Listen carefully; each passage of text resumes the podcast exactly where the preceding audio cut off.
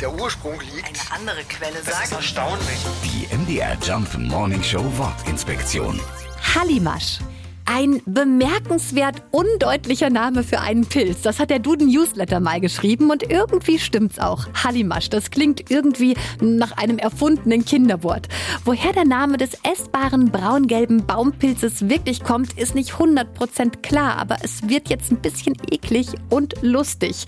Angeblich soll der Hallimasch nämlich in früheren Zeiten als Heilmittel gegen Hämorrhoiden eingesetzt worden sein. Er sorgte also für, Achtung, Heil im Arsch. Ein bisschen genuschelt gibt's dann schnell Hallimasch.